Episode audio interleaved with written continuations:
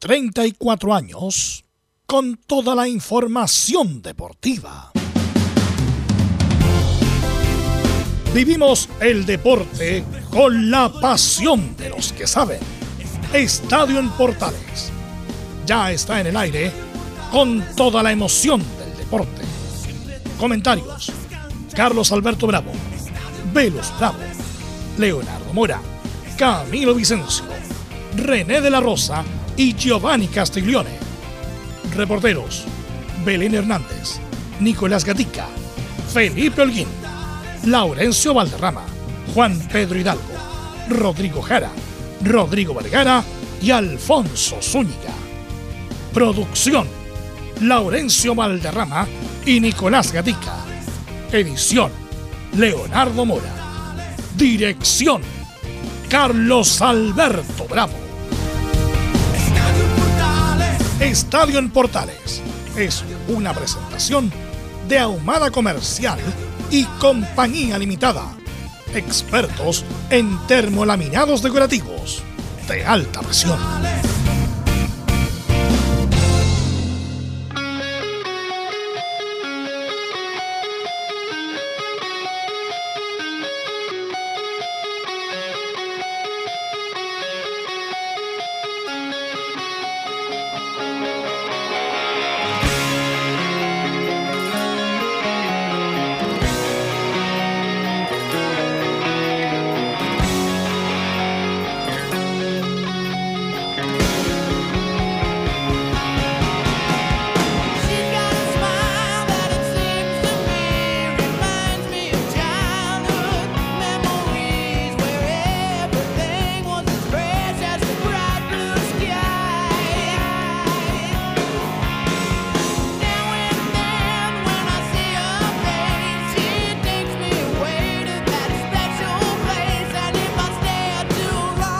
Trece horas con 34 minutos, 13 horas con 34 minutos. Estamos, por supuesto, ya en los clásicos viernes musicales de Estadio en Portales. Hoy día con la banda californiana Guns N' Roses, con Axel Slash y Michael McCann, que son Duff McCann, los que están, de los, entre comillas, originales, que están todavía eh, girando. Y ayer se pusieron a la venta las entradas. Yo, yo tenía todas las intenciones de ir. Ah, voy a comprar más tarde, que se, que se va a agotar tan rápido. Bueno, un día después prácticamente el 95% de las entradas están vendidas. Eh, no sé si el quinto retiro de la Pamela Giles eh, permite todo tipo este, este, tipo de cosas, pero prácticamente están agotadas ya para el concierto que va a dar Guns N' Roses en octubre de este año en el Estadio Nacional. Ya está prácticamente lleno con una banda que ya a esta altura es clásica, con todas las de vueltas de Slash y sus compañeros, eh, Axel sobre todo, que era, todavía sigue siendo complicado, aunque está más tranquilo ahora, por lo menos llega la hora de los conciertos. Así que Guns N' Roses, una banda clásica, una banda importante, una banda con eh, muy buenos discos, con muy buenos videos, también con una muy buena performance en vivo, nos vas a acompañar en nuestros viernes musicales de Estadio en Portales. Lamentablemente ayer quedamos a un paso de la eliminación. Queda el último acto el martes, que lo vamos a vivir, por supuesto, con la cobertura de portales. Está el sorteo de la Copa Sudamericana y de la Copa Libertadores, que nuestros reporteros nos van a indicar a, quién les tocó quién. Y hemos el partido pendiente de la U con, eh, con Unión el domingo, que también va a ser transmisión de portal. Así que tenemos mucha noticia, mucha información y partimos saludando a don Nicolás Gatica. ¿Cómo estás Nicolás? Muy buenas tardes. Sí, muy buenas tardes a todas las sintonías están en Portales. Bueno, salió el sorteo de la Copa Libertadores y vamos a adelantar algo nomás porque ahí en el informe vamos a ver justamente los rivales y quiénes sería la fecha y todo eso, pero adelantamos algo, va a jugar con un campeón de América, con un jugador que está en la selección chilena y con un técnico muy dotado. Nos referimos a River Plate. Así que entre otros va a ser los rivales de Colo Colo ahí en el grupo y también va a tener un hermano. Así que escucha, ahí tendremos cuáles serán los rivales de Colo Colo para la fase de grupo de la Libertadores 2022. Sí, lo hubiera dicho el tiro Nicolás porque ya todo el mundo lo sabe. Pero bueno, eh, vamos con Felipe Holguín. Felipe Holguín que nos va a indicar. ¿Habló Escobar? ¿Todavía sigue hablando Escobar, eh, Felipe? Muy buenas tardes, Melu. Un saludarte a ti y a todos los oyentes de Estadio en Portales que nos sintonizan a esta hora de la tarde.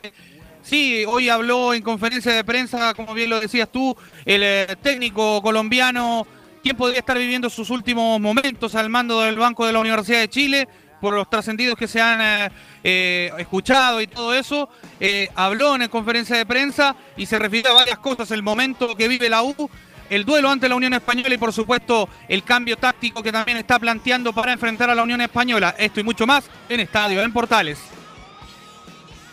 y que también le tocó un grupo difícil o, abordable. Belén Hernández, buenas tardes. Muy buenas tardes, Velus, y a todos los que nos escuchan hasta ahora. Sí, la Universidad Católica va a ser parte del grupo H, donde va a tener que enfrentar a Flamengo de Brasil, Sporting Cristal de Perú y Talleres de Córdoba de Argentina. Vamos a estar escuchando las declaraciones de Alfonso Parot respecto a los rivales, a los próximos rivales que va a tener este, en este torneo internacional la Universidad Católica. Así que esto y más en Estadio en Portales. Gracias, Belén. Eh, saludamos a Laurencio que nos va a traer todo el lado B de la horrible derrota ayer de Chile con Brasil, Laurencio. Y un poco parafraseando los enormes Guns N' Roses, Welcome to the Jungle, gran jungla, lo que vivió eh, eh, anoche Chile. Derrota ante Brasil 4-0 y iremos con las declaraciones de Martín Lazarte de Arturo Vidal y ojo, de un autocrítico eh, Gary Mel, por supuesto, lo vamos a estar escuchando en el primer bloque y en parte del segundo y también iremos con el informe de las colonias con la presentación de, del Coto Rivera del día hoy como técnico eh, del auto, la novedad de la Unión en la previa del partido ante la U y también una pincelada con alguna reacción del, del, sorteo que implicó duros rivales tanto para Everton, Calera y Antofagasta. Estimados, en Estadio Importante. Ok, gracias Laurencio. Saludamos a nuestros estelares, a nuestros estelares. Partimos con Giovanni. ¿Cómo está Giovanni? Muy buenas tardes. Buenas tardes, Velus. Buenas tardes a todo el equipo, a todos los oyentes de Estadio en Portales. Qué buena música te tiraste. Eh, te, hubiera gustado ir al concierto, no, Giovanni? Es que fue el primero. Con ese me quedo contento. Tenía 11 años. Uh, Fui antes. ¿Y con quién fuiste? Con Mi mejor amigo, con Bruno Peche, que también jugó fútbol en Católica. pero, pero, los, dos con, los dos con 11 años fueron solos. Solos. Mira, ya. Fanáticos de Gans. Mira que creo, creo que nos vivimos el mejor concepto de Gans en Chile, aunque llegó tarde, llegar a las 11 del día al estadio, llegó curado, llegó, curado, llegó volado, llegó de todo. Se quería ir, le tiraron un botellazo, mm. Chile fucking country, todo. Estaba pendiente todo el concepto. En verdad lo viví, fue mi grupo favorito y sigue siendo mi favorito de toda la vida. Qué bueno. Bueno, Giovanni nos va a comentar también de lo que pasó con Chile y si teníamos alguna chance de clasificar el martes. ¿Cómo estás, Camilo? Muy buenas tardes. Muy buenas tardes, Velo, para ti y para todos los auditores de Estadio en Portales. Sí, por último hay que mantener la esperanza, aunque sea lo último que sea muy complicado, eh, con la selección chilena. Y con los grupos de la Copa Libertadores me parecen eh, atractivos, los de la Sudamericana mucho más complicados. Saludamos a René de la Rosa. ¿Cómo estás, René? Hola, Velo, ¿cómo estás? Un saludo a todo el equipo, a todos los oyentes de Estadio en Portales. Bueno, lo, bueno, después, a lo mejor el lunes lo vamos a hablar más en extenso, pero los árbitros siguen haciendo noticias por cosas que pasan fuera de la cancha. René, y también. Lamentablemente. sí, y vamos a hablar de lo que pasó con Herrera ayer, lo del VAR, lo del, lo del gol anulado, qué sé yo, y si hay alguna posibilidad de Chile el, fin, el martes. Em, saludamos a Emilio Freisa, por supuesto, que está a cargo de la puesta en el aire como todos los días. Y sin más, escuchando a Cancer Roses de fondo, vamos con los titulares que lee Nicolás Gatillo. Claro, y comenzamos con lo que dejó la penúltima fecha de las clasificatorias rumbo a Qatar 2022, donde Uruguay y Ecuador aseguraron su boleto al Mundial. Brasil con la goleada sobre Chile se consolidó como líder invicto con 42 puntos, siendo escoltado por Argentina que tiene 35 y recibe este viernes a la eliminada Venezuela en Buenos Aires. Uruguay, próximo rival de la Roja, venció 1-0 a Perú en Montevideo con polémica por un eventual gol no convalidado a Perú. Conmebol terminó argumentando eso sí que el balón no pasó 100% la línea. La Celeste clasificó tal como Ecuador pese a la derrota 3 a 1 ante Paraguay, donde incluso el defensor Incapié cometió un autogol en complicidad con el meta de la U Hernán Galíndez. Ecuador y Uruguay tienen 25 puntos y le sacaron una ventaja irremontable a Perú. Elenco que Vaquito con 21 ya está en zona de repechaje a una jornada del final. Justamente los incaicos Colombia y Chile pelearán por el último boleto a repechaje. El equipo de Reinaldo Rueda se mantiene con opciones tras golear 3-0 a Bolivia en Barranquilla y cortar una racha de 7 partidos sin marcar goles. Ya están sin chance hace rato Paraguay, Bolivia y Venezuela. En Europa, la gran sorpresa la dio Macedonia del Norte que venció 1-0 a Italia en Palermo con gol de último minuto y eliminó al campeón de Europa en el Mundial. Esta es la segunda vez consecutiva que Italia queda fuera de una cita tal como fue en Rusia 2018. Esto es inédito en la historia del fútbol. Ahora el cuadro macedonio enfrentará por su paso al Mundial a Portugal que venció a Turquía 3 a 1 con Cristiano Ronaldo de titular. En otros duelos Gales venció 2 1 a Austria y enfrentará por el paso al Mundial al ganador del choque entre Escocia y Ucrania. Perdón. Recordemos que está suspendido este duelo por el conocido conflicto armado con Rusia. En tanto, Suecia venció 1-0 a República Checa y se medirá ante Polonia, que avanzó directo tras el castigo de la UEFA a Rusia. Bueno, ya hablábamos de los equipos chilenos conocieron su rival en Copa Sudamericana en la fase de grupos. Este rival más duro de Unión La Calera será Santos, Antofagasta tendrá un complejo rival como la Liga de Quito. Y Everton de San Ferán, entre otros, a Sao Paulo de Brasil. En primera vez, Luis de Quillota anunció la, la salida del técnico argentino Nicolás Basoler, que solo estuvo cuatro meses en el cuadro canario. Ello pese a ganar su primer partido ante Ranger de Talca. Nos vamos al tenis donde Cristian Garín jugará frente al español Pedro Martínez en segunda ronda del Master 1000 de Miami. El campeón del Chile Open 2022 venció al alemán Leonard Struff. Por último, en los cuartos de final del Challenger de Santa Cruz de la Sierra en Bolivia, Tomás Barrios se enfrenta al brasileño Dutra da Silva por el paso a semifinales. Esto y más en Estadio en Portales. ¿Velus? Ahí está. Sí, muchachos, estamos conectados en Portales. Ahora sí, eh, Camilo Vicencio. que Ahora sí, ahora con sí, ahora sí, con- estaba ah, muteado, ahora estaba muteado, estaba muteado. Eh, Le quiero preguntar a René eh, tu opinión del partido de ayer, René de la Rosa. Bueno, mi, opinión no es muy eh, muy diferente a lo que ha salido hoy día en, los medios. Eh, un equipo el cual, es cierto, tuvo ocasiones, pero en realidad Brasil es Brasil. Eh, no pudo aguantar el primer tiempo. Chile, lamentablemente, ya le hicieron uno, y igual que. Y empiezan ahí, se destapó la olla, como se puede decir en vulgar término. Pero la verdad no no no, no me gustó la selección. En, el planteamiento que tuvo la Sarte en este aspecto no, no, no me gustó destaco mucho la, selección de Brasil, la que no se está jugando nada, en entre paréntesis, eh, eh, es su prestigio y no lo pierde. Imagínate, cuatro lo hicieron, eh, estando ya clasificados, eh, pero la verdad no estuvo a la altura de una eliminatoria Chile ayer. Bueno, y qu- quiero aprovecharte, René. Vamos con la jugada, la, bueno, la jugada, la primera jugada polémica que es el penal. El penal que le hace Isla a Neymar, lo cobra Herrera inmediato, ¿ah? no tiene que ni llamar al VAR ni no, se la jugó de inmediato. ¿Te pareció penal, René, el de Isla a Neymar? Te puedo mencionar que en primera instancia me parecía que, que, que Isla había tocado el balón. Después, a través de la imagen, eh, la verdad, después se decepciona que no, efectivamente no, no lo toca por la posición. Así que bien por el árbitro, eh, fue la eso fue bueno en el sentido que eh, lo que vio lo sancionó. Así que no fue llevado por el VAR el tema, así que en ese aspecto bien. Eh, si bien es cierto, se le hicieron consultar, vio, vio y bien sancionado el penal y lamentablemente para Chile. Sí, a- co- co- bueno, también la transmisión también, por ejemplo, Laurencio indicaba que no había sido penal, pero bueno, había que ver un poco la segunda toma, René, porque va con la vena izquierda, Neymar la puntea con la planta, y ahí la, lamentablemente llega un segundo antes y es penal, claro, nada, nada que decir.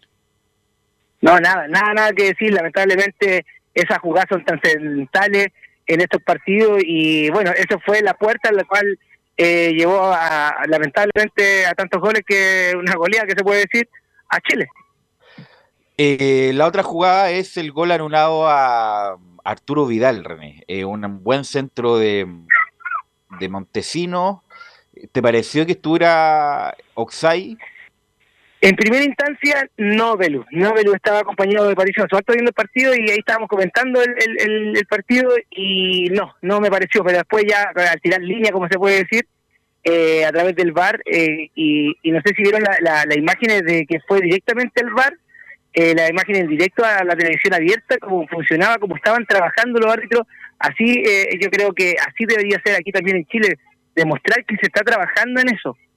Eh, mostrarle imágenes que están Pero observando espérate, pero VAR, René, la en cuanto, en cuanto al Oxai, ¿qué te pareció milimétricamente Oxai? Est- eh, Claro, milimétricamente casi, yo pensaba que estaba en línea, y dije en línea, pero no, lamentablemente ahora con el VAR no puede pasar inadvertido ese tema.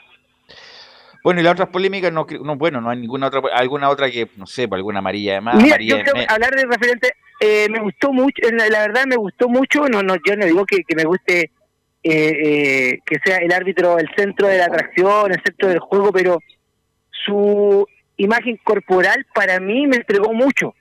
ya, para, eh, para la tranquilidad de los jugadores, como espectáculo, eh, pues, sus señalizaciones, eh, me, me gustó, me gustó su, su, comportamiento eh, corporal, a eso me refiero. Pero en la parte técnica, en la parte, yo creo que anduvo igual en la altura, pero también fue muy hecho, ayudado también con el bar, pero yo creo que sacó el partido adelante eh, de buena forma. Eh, ¿Velus? Bueno, te quiero, bueno, Giovanni, te quiero preguntar, Giovanni, por tu ¿René?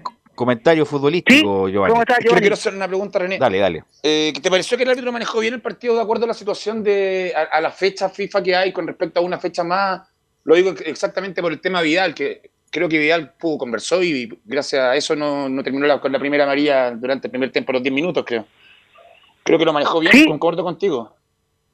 Sí, eh, lo manejó bien, pero yo quiero criticar a, eh, y va a sonar feo la- la- una crítica personal más que nada, pero Vidal, sa- sabiendo que eh, eh, es un jugador que cual entra con mucha fuerza, con pero entró como a, a, eh, así como un caballo loco, a eso me refiero, Como a sacarse eh, la amarilla. controlando la fuerza desproporcionada, claro, como para como que mostraran amarilla y ahí supo manejar bien el, el- porque perfectamente los primeros minutos ya, las primeras jugadas que hacía Vidal eh, en esos confrontamientos, pues perfectamente podría haberse llevado una tarjeta amarilla, pero eh, eh, yo yo creo que lo manejó muy bien eh, Giovanni.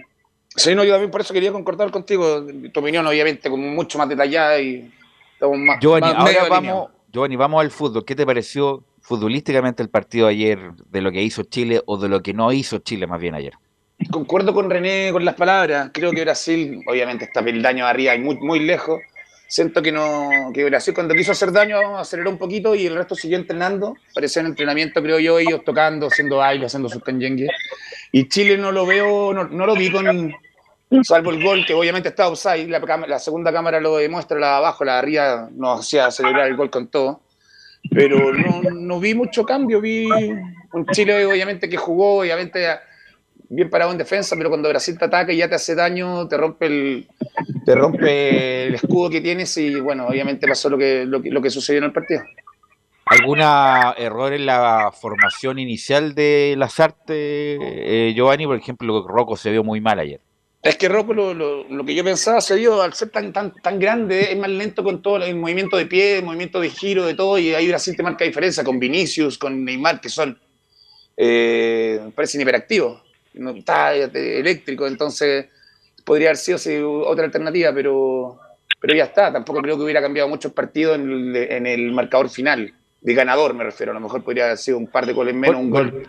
Pero Chile, Camilo, aguantaba bien hasta el minuto 42. ¿ah? Si hubiera- a lo mejor si se hubiera ido 0 a 0 el primer tiempo, a lo mejor hubiéramos aguantado un poco más el segundo, Camilo. Sí, sí, aguantó bien, sobre todo también esos primeros minutos de Brasil, yo creo que hasta el minuto 25 Brasil fue, bueno, eh, siempre, en general durante todo el partido fue superior a Chile, pero, pero como que había dado la sensación de que aguantaba ese, ese chaparrón, por decirlo de alguna forma, y que Chile había podido salir esos minutos del minuto treinta y tanto hacia, hacia adelante, y, y bueno, después llegar los minutos finales. Eh, habiendo aguantado, habiendo terminado 0-0, a lo mejor podía ser ot- otra cosa terminar el primer tiempo. Sí, Chile compitió hasta el minuto 40, Sí, pero, 42 y ahí fue todo de Brasil. Fue, un- como dice Giovanni, fue un entrenamiento, fue una... eh, Chile se vio un equipo poco serio porque, porque fue totalmente sobrepasado. Eh, y bueno, todos los jugadores buenos se vieron. Anthony te- tenía loco a, a Suazo, el hombre que juega en el Ajax.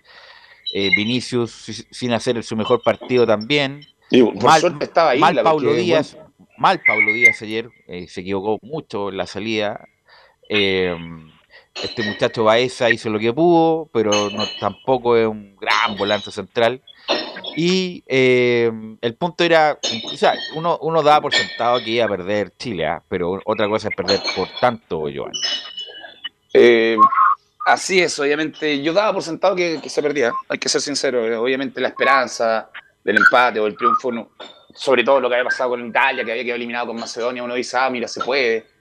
Pero creo que Brasil tiene una marcha de más. Acá en, Sudamérica está demostrado en la tabla, está demostrado. Acá en Chile incluso el partido fue, fue parejo durante mucho tiempo hasta que nos hacen el gol y cambiamos el esquema y obviamente pasa lo mismo que pasó acá. La diferencia fue que el 1-0 nomás, pero independiente del mismo partido vi que Brasil tampoco fue que como que no transpiran los brasileños, como que entrenan, tocan, pasan, corren, vuelven y, no se ven cansados en ningún momento del partido.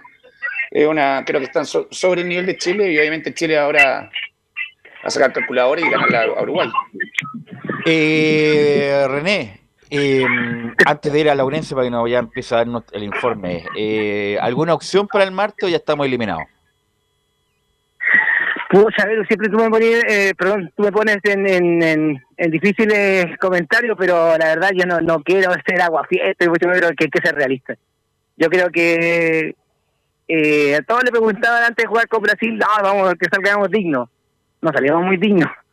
Pero ahora con eh, con Uruguay, eh, yo creo que se puede hacer algo más si se plantea bien. Yo creo que si se plantea bien. Eh, eh, no es nada novedoso, hay buenos jugadores en la selección, pero que no están a la altura, lamentablemente, aunque sean internacionales, todo el tema, pero no, no me ha gustado mucho la selección, su planteamiento, como la SARTE lo, lo aplica. Tú mencionaste de Suazo, en realidad eh, no, allí no existía en la cancha, lo tenían, eh, estaban jugando con él, como dice Giovanni, fue un entrenamiento, lamentablemente Brasil es Brasil, hemos tenido eh, en Brasil y, me- y yo me alegro y, y porque aquí la historia, pero ahora con Uruguay yo creo que se lo va a plantear un poquito más difícil Uruguay, no va a querer perder con Chile eh, por, lo, por la historia, así que pero la mejor de la fe, pero que salgamos dignos, lo único que yo quiero es que salgamos dignos, que no sea goleada y, y menos por Uruguay. Bueno, eh, Laurencio, ¿qué testimonio nos dejaron ayer esta triste jornada del día de ayer? Sí, justamente si me permite, Velus, eh, quisiera preguntarle a René por la jugada, y, y- y junto con salvarlo, eh, la, la jugada del gol no convalidado a los peruanos. Justamente Rochet eh, la pelota la saca casi de, de adentro de la portería, pero eh, Comebol a las dos horas eh, liberó los audios del VAR donde explican básicamente de que, de que el balón no traspasó 100% eh, la línea. Si nos puede comentar eso, eh, don René. Sí, eh, tuve la oportunidad, me llegó ese video a través de del WhatsApp de, de asesores y efectivamente eh, eh, exhiben el, el audio y claramente, me- creo que era portugués o era brasileño, no, no estaba en el bar y claramente dicen no, no entró completa, así que y hay una imagen clara, clara que valida todo eh, en el sentido eh, no sancionando el gol y sancionando la, la decisión correcta, así que eh, es más fuerte la tecnología que hubiese sido, yo digo, eh, sin tecnología ese gol quizá, quizá lo hubiesen eh, validado, pero como la tecnología es que lo que corresponde con el gol y eso es lo que está demostrando. Pero René al revés, pues en Uruguay ese gol nunca es gol, pues si no fue gol ahora, nunca es Ah, gol. no, claro, Si el no, único- si el único- refiero, la, tec- mira, la, si- la si esto- tecnología. Esto se va a cobrar, a- ayer decían muchos de estos eh, que están a cargo de la tecnología, si hay un chip en la pelota, porque a- con esa imagen tampoco está clara si entra o no entra, la verdad. No sé por qué no hay una toma, una toma como aérea, eh, como indican los programas deportivos más... más como dron, más- así, una más cosa, modernos, como claro, una imagen de- de dron. donde En entra o no Europa entra, porque a pesar de todas las tomas, todas las tomas que vimos ayer, no hay ninguna clara. Es como que uno deduce que no entró, o más bien los del bar deduce que no entró porque obviamente tiene que entrar la pelota entera, eh, pero no hay una, una imagen contundente, contundente, René. Por lo tanto, para ese tipo de cosas, habrá que poner un chip en la pelota para ver si entra o no entra la, al arco, por René. Sí, sí, eh, son jugadas muy al límite en ese sentido, pero eh, extremadamente al límite. Eh, ayer lo estábamos hablando eh, que nos perjudicó a nosotros, el para juego de Vidal que fue al límite del límite, que ha sido a lo mejor la, la rodilla, algo que, que fue al límite, y era un gol para Chile y era algo que lo esperanzaba todo el tema, pero lamentablemente no jugó en contra. Y en esa jugada, cuando el gol o no gol, también nos puede jugar a cualquier país le, le puede eh, eh, costar un, campeonato, una copa, algo, así que yo creo que en eso yo creo que hay que mejorar un poquitito, pero antiguamente nunca existía, nunca, siempre la gente ha dicho un, eh, un chip dentro del balón, nunca ha sido así, nunca, nunca, nunca, son solamente cámaras y el balón nunca ha sido intervenido para que sepa toda la gente que en el balón nunca le han puesto ningún dispositivo anexo para saber si entró o no entró o, o en qué momento se, se vincula un gol o no. Así que son solamente cámaras, así que yo creo que siempre va a seguir así, no se va a instalar nada, ningún chip ni nada, Belu. René, Sí, igual. pero en- Europa como que hay como que vibra algo cuando la pelota ya entra, la- entra el arco, no que directo con las cámaras. No hay nada. No, no, no, habían habían mencionado en hace años atrás que se iba a instalar y que es lo que iba que le iba a dar una señal al reloj del árbitro, sí, yo me recuerdo en ese tema, pero no, algo que vibraba, nunca se llevó a cabo. Nunca se llevó a cabo. Claro, nunca se llevó a cabo, no, no, no, solamente la, tecnología más eh, que se que se simuló un poquito más por el fuera de juego con la banderola electrónica que tenía visibilidad al árbitro, pero más allá que el balón tuviese un sensor o un chip que cuando entrara el balón le avisara que entró al arco, no, no, no, nunca existió. Perfecto, perfecto, gracias. Bueno, eh, así que bueno, la única, ya lo dijimos ayer con la, la- el término de transmisión con Emilio y con Laurencio, que a Chile lo único que le sirve para clasificar, obviamente, primero ganar el partido y segundo que eh, Perú no gane ni que Colombia tampoco gane. Pueden empatar incluso y Chile con eso podría ir al Mundial. Puede ser, ¿tú crees que se puede dar, Camilo, no? O, o- o va a estar muy condicionado todo con lo que va a pasar el martes? ¿Sabes qué? En el de Colombia con Venezuela po- podría, creo que existe más posibilidades de que se dé un, un empate, por ejemplo, porque Venezuela mejoró después de que llegó Peckerman, pero por ahí podría, pero el de Perú con Paraguay está más complicado, Perú de local. Perú de local con toda la gente, más encima Pa- Paraguay tiene bajas importantes, así que ahí a lo mejor ahí, lo mismo, capaz que pase lo mismo que el que la, que la eliminatoria pasada, claro, donde Perú abrochó su clasificación en el último partido de local jugando en Perú.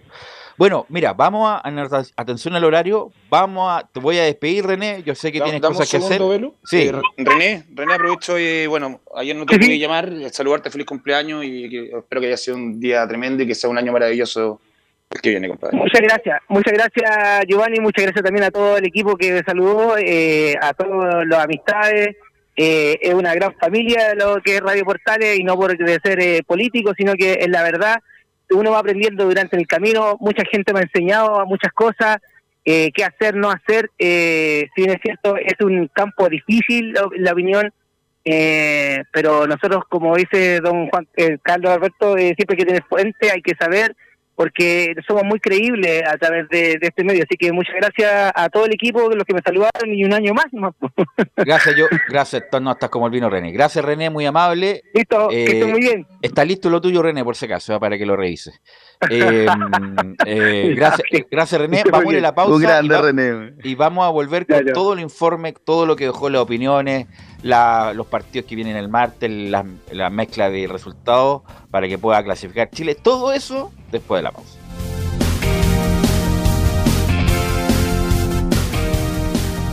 Radio Portales le indica la hora. 13 horas 59 minutos. Reparación laboral. Abogados especialistas en accidentes del trabajo, despidos injustificados y autodespidos. ¿Tuviste un accidente de trabajo en los últimos cinco años y ese accidente se originó en la conducta negligente de tu empleador? Es muy probable que tengas derecho a obtener una indemnización por los daños causados. Consulta gratis. Reparación laboral. Profesionales dedicados a entregar asesorías en temas relacionados con todo tipo de accidentes laborales. En todo Chile. De Arica a Punta Arenas. www.reparacionlaboral.cl Ahora más que nunca, quédate en casa y disfruta de algo rico sin pagar de más. Somos de la casa, una delicia al paladar. Conoce nuestra variedad de waffles, sándwiches, empanadas de horno y mucho más. Contáctanos vía WhatsApp al más 569 5018 3008. Atendemos todas las tarjetas de crédito y Red Compra. Infórmate más en nuestras redes sociales, en Instagram y Facebook. Recuerda, somos de la casa, una delicia al paladar. ¿Quieres tener lo mejor y sin pagar de más?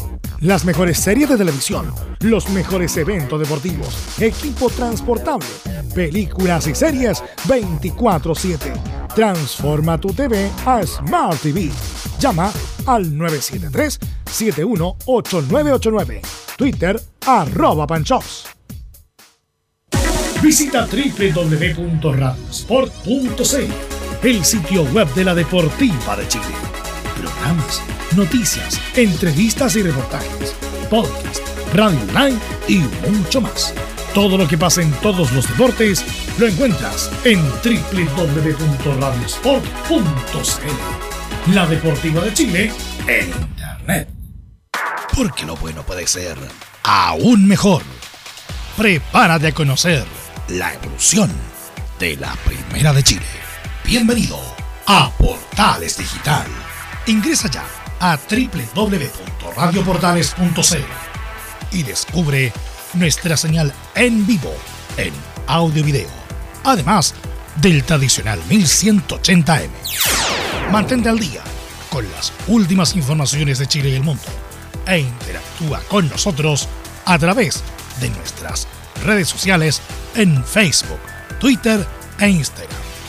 Recuerda www.radioportales.cl La nueva multiplataforma de la Primera de Chile ahora es aún mejor. Termolaminados de León. Tecnología alemana de última generación. Casa Matriz, Avenida La Serena, 776, Recoleta. Fono 22 622 5676. Termolaminados de León. Desde todo Chile. Desde todo Chile. Y para todo Chile. Y para todo Chile. Portales Digital está en todas partes. www.radioportales.cl Entre Marco Grande y Marco Chico, media vuelta y vuelta completa. Escuchas Estadio en Portales en su edición central. La primera de Chile, uniendo al país de norte a sur. bitching, fussing, cussing.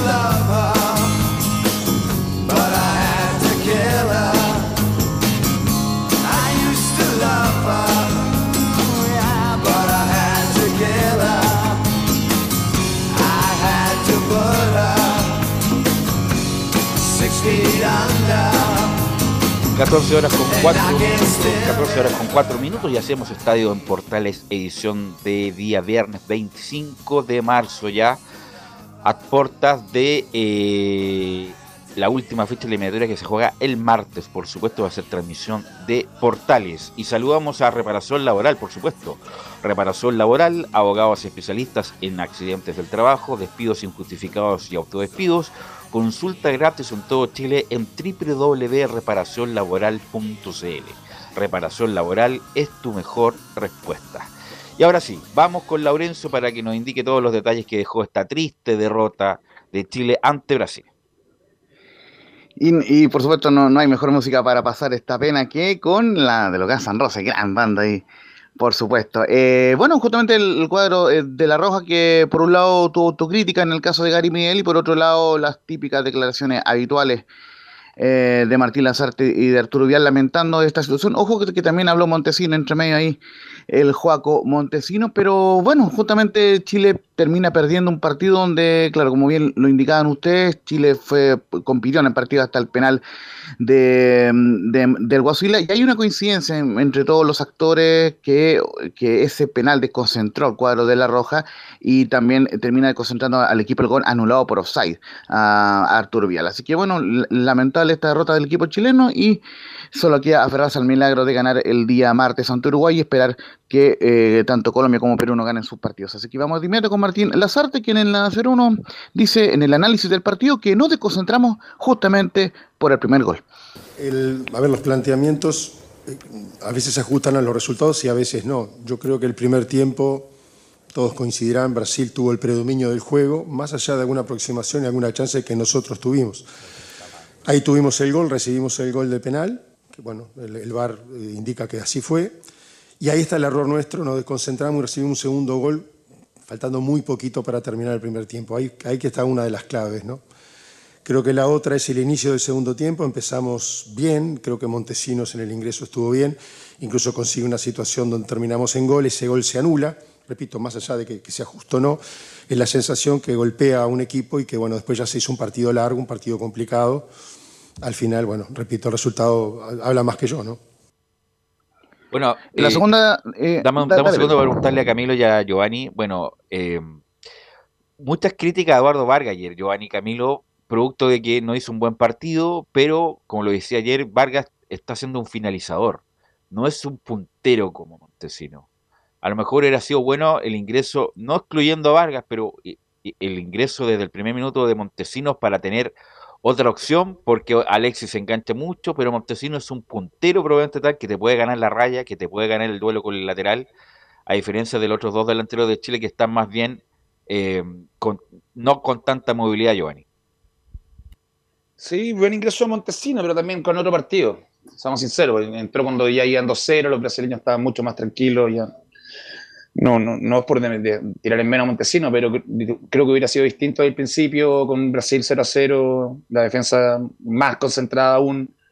Pero buena alternativa y concuerdo contigo, eh, como puntero abierto es una maravilla porque tiene velocidad y lo que me gusta de él es que los centros que él saca, sa- los saca muy fuerte, o puede de repente meterse incluso con un rebote al arco o, o posibilidades de gol como el de ayer con Arturo Vidal. Camilo, ¿qué te pareció el... ¿Pudo haber sido antes Montesino o no? Eh, Es que justamente ahí, porque el, partido cuando ingresa ya se da que tiene, tiene que ir a buscar el resultado. Pero antes, el primer tiempo, el 0-0 o el empate le va. A Chile era muy bueno el empate, entonces era arriesgar más. Pero Montesino, sin ninguna duda, que, que es un jugador que para cualquier otro partido, por ejemplo para el martes, yo lo pondría titular desde el principio. Lo pondría titular. Laurenzo. ¿Cuál es el tema, muchachos? Que lo marcamos también en la transmisión, el cambio táctico que tenía planificado Martín Lazarte en base a los entrenamientos, que al entrar Montesino pasó a línea de cuatro en el fondo, sacó a Rocco que estaba sobrando, porque, eh, porque además eh, Neymar se, se enganchaba mucho, entonces eh, no, había un nueve de referencia en el cuadro de los brasileños y, ciertamente Chile mejoró un poco, pero claro, era, era un poco tarde con el 2-0 en contra. Justamente hablo sobre Montesino en la 0-3, vamos a ir primero con la 0-2 para ir en, en orden. Dice Lazarte que no estamos pero tenemos una chance remota. No, no, no está eliminado. No, no está eliminado. Tenemos una chance, sí, lógicamente remota. Teníamos que sacar algo hoy aquí para no depender de esas situaciones, pero bueno, el fútbol tiene esas cosas. No sé, hoy tuvimos un lindo ejemplo.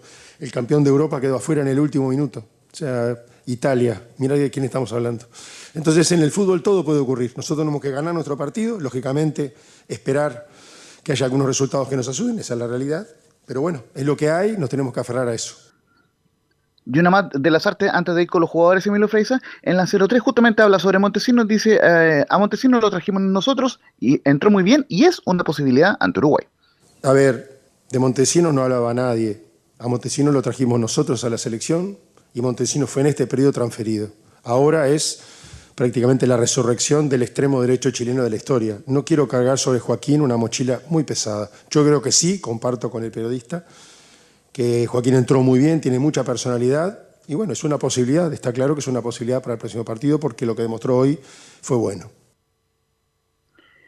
Justamente, muchachos, eh, ahora vamos con, lo- con los jugadores y, son unas declaraciones cortitas y al pie, como, como se dice, porque eh, fueron muy escuatos tanto Arturo Vidal como Gary Mel, pero ojo, fue más autocrítico Gary Medel que Arturo Vidal. Va- vamos breve con Vidal, quien dice la 0-1, si te equivocas te pasa la cuenta, pero aún tenemos una chance en casa. Las eliminatorias en general son muy difíciles. Si no estás preparado, si no te concentras, si eh, te equivocas mucho, te pasa la cuenta y eso no está pasando ahora. Pero todavía tenemos chance, tenemos un partido en casa. Como te digo, tenemos que descansar, prepararlo de la mejor forma y, tratar de ganar el último partido y ver qué pasa. Ojalá podamos clasificar.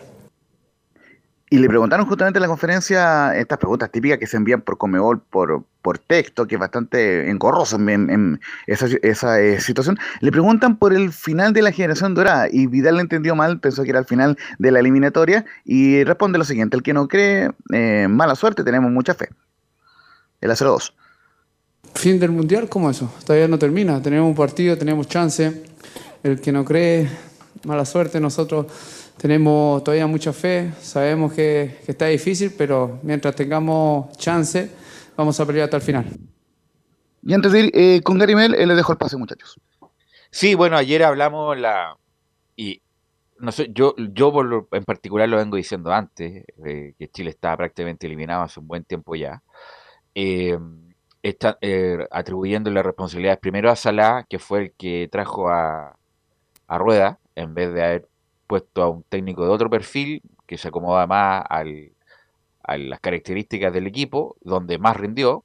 Bueno, y escuché a varios ayer, eh, no solamente en la prensa escrita, leí en la prensa escrita, escuché en otras radios amigas también, que empezaron, claro, a, a ver el origen de este fracaso. O sea, que Chile llegara a no clasificar es un fracaso, a pesar de que digan algunos que Chile no tiene continuidad en, en los mundiales, como Bosellur, por ejemplo, pero había que estar dentro de los cinco, de los, dentro de los cinco, o sea, tampoco era una gran empresa estar dentro de los cinco, y por errores propios, negligencia propia, Chile no va a estar al mundial, y Camilo, uno de las uno de los principales responsables de esto es Arturo Solá, lo voy a decir siempre, porque en vez de elegir otro técnico, eligió un técnico distinto, donde perdimos tres años de trabajo, eh, y ahí se empezó a originar este, este problema con la clasificación al mundial, Camilo. Tres años de trabajo y que si uno lo extrapola ahora, eh, eso es justamente lo que, lo que hay que corregir, ver, ver bien el, el técnico que, que se necesita eh, ahora, porque va, va a pasar lo mismo ahora justamente, van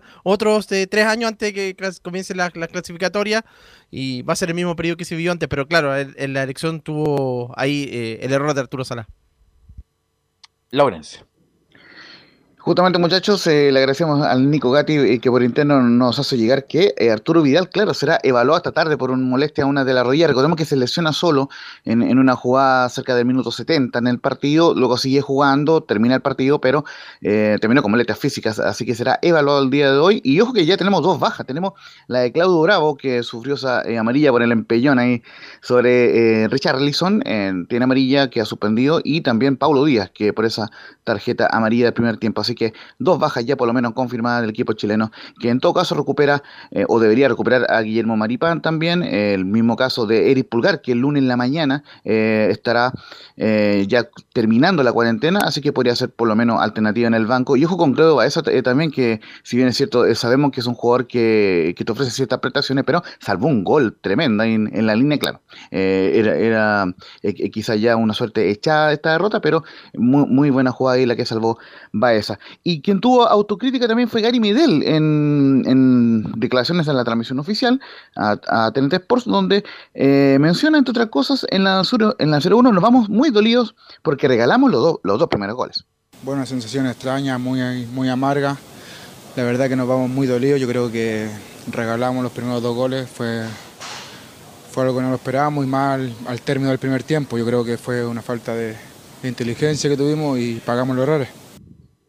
Si bien fueron escuetos los jugadores, por lo menos fueron bien directos, como en el caso de Gary Medel, y dice la 0-2, iremos con, con la calculadora al partido en Uruguay, pero perdimos muchos puntos en Chile y eso no pasó la cuenta. Sí, obvio, a la calculadora, como, como de costumbre ya en este último tiempo, yo creo que perdimos muchos puntos valiosos en, en Chile y yo creo que eso no- nos pasó la cuenta. Pero vamos a salir a ganar el martes y dar lo mejor.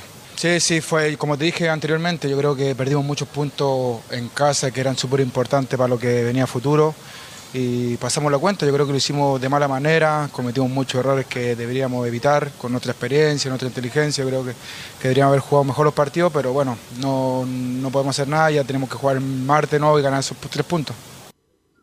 Muchachos. Bueno, eh, los- sin duda los dos puntos perdidos con Bolivia duelen mucho. Imagínate, Dos con Colombia, Velus, también. 20 no, pero son puntos que son que siempre Chile ha tenido, son que puntos seguros. Con Bolivia, acá, esos dos puntos estaríamos muy cerca. Con Ecuador, independiente de toda la. Con Ecuador en, en Santiago, a lo menos. cero, sí, Venezuela. A, a lo menos el Y ante empate Venezuela como visita. Con Venezuela como visita, que siempre le habíamos ganado.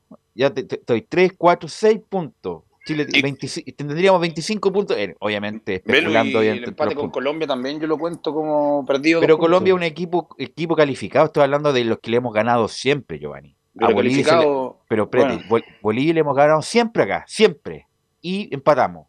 A Venezuela le hemos ganado siempre, aquí y allá, y perdimos allá. Pero Entonces son voy. 3, A- 5 Para ir al mundial tienes que ganar todo lo ¿Giovanni? y, y dejar fuera a Argentina y Brasil. Que Pero por eso, pero que Colombia, que Colombia te empate en Santiago no es ninguna. No es ningún. No puede pasar, a eso no- voy. no- Estaría bueno no mundial ninguna afrenta. No- Estaríamos de. Sí. Sí, justamente lo- a lo que se refiere eh, Gary Mel, si bien es cierto, eh, es atendible el- y, y- y bien lo que dice eh, Giovanni, pero claro, se refiere en, en particular a la derrota ante Venezuela, al empate ante Bolivia de local y a la derrota ante Ecuador. Nunca Chile había perdido de local ante Ecuador y más allá de la expulsión de Vidal, pierde por primera vez en su historia ante Ecuador como local y finalmente eh, el, el- el Ecuador con esos puntos termina clasificando al Mundial. Ese es el lamento eh, de Gary Mel, que por cierto se valora su autocrítica, muchachos. Ahí perdiste Sería- seis serían puntos. cinco puntos. Los dos, los dos que perdiste con Bolivia, los tres con Venezuela y ya ponte un empate con Ecuador, ya, un empate ya. Ahí tenéis No, pero si igual 3, aunque 4, 5, 6 perdiendo- puntos. 6, perdiendo con 25 Ecuador, puntos. Perdiendo con Ecuador, Velu, y, y empatando con Colombia, ganando los otros que, que hablamos recién, teníais cinco puntos más. Estaríais listos.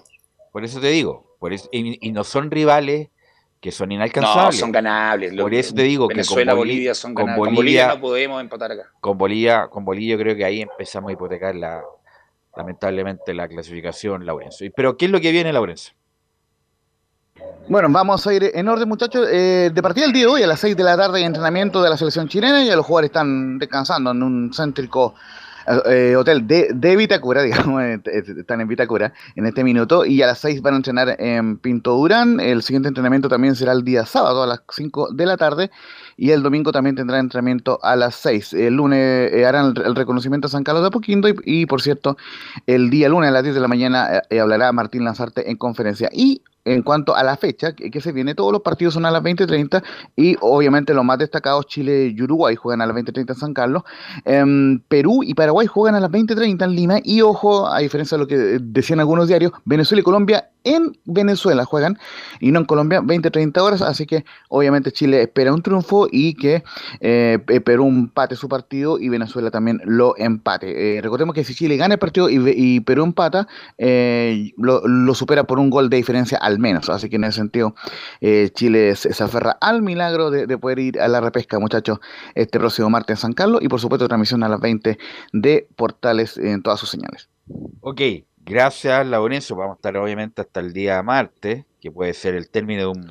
Ah, eh. Sí, sí. Y se me escapaba, eh, por supuesto, en el reporte de lo que de decíamos recién, como no va a jugar eh, Bravo, lógicamente, en, entraría Brian Cortés como titular, ya lo hizo bien ante Bolivia, y están apurando, o sea, para que eh, Ben Brereton pueda al menos ser suplente en, ese partido eh, del martes, no ha sido desconvocado, y así que siguen con la esperanza de mantener a Ben Brichon para que pueda estar el día martes ante Uruguay. Ahora sí, muchachos, un fuerte abrazo y nos vemos más ratito con lo que resta de, de importantes. Sí, en Venezuela, Colombia juegan en Puerto Ordaz, así que en el estadio Cachamay, claro. Lo bueno sería que, bueno, un empate, un empate. Y vamos a seguir con esta agonía hasta el día Van a martes. hacer los dos empates, Velu, tranquilidad. Ah, y Chile va, Chile va al repechaje. No, Chile tiene que ganar. Eso es ya, el problema. Ya, ese es el problema, sí. Ese es el problema, ese es el gran problema. Bueno, si llegara Chile al repechaje, que sería. que sería. Inédito. Milagro, milagroso, sí. milagroso. ¿Jugaría con Australia, Laurencio, no? Tiene que ir a un sorteo sobre yeah. el rival con el cual eh, tiene que jugar, pero ojo, le podría tocar un rival tanto asiático como de CONCACAF, así que ahí siendo, hay que ver bien el, el, los posibles rivales. Siendo optimista, sí, obviamente. Bueno. Siendo muy optimista, claro, hoy muy día Chile optimista. tiene menos del 7% de, de, de, chances, pero mantiene chances, en, en matemática al menos. Bueno, a las 10 y media del día martes ya vamos a salir de la agonía y, y, vamos a terminar todo este proceso que ha sido muy, muy malo. Gracias, Laurencio. Y otro, y otro que puede empezar la agonía es eh, Santiago Escobar. Santiago Escobar, porque la verdad eh, ha sido una agonía esta nueva ciclo deportivo de la U con este entrenador colombiano que nos ha dado el ancho. Así que habló hoy día y de todo eso nos trae don Felipe Holguín el reporte. ¿Qué tal, Velus? Eh, renuevo el saludo para ti y para toda la gente que nos escucha en los auditores a través de Radio Portales, por supuesto. Sí, habló el técnico Santiago Escobar hoy en, la rueda de prensa ya en el Centro Deportivo Azul.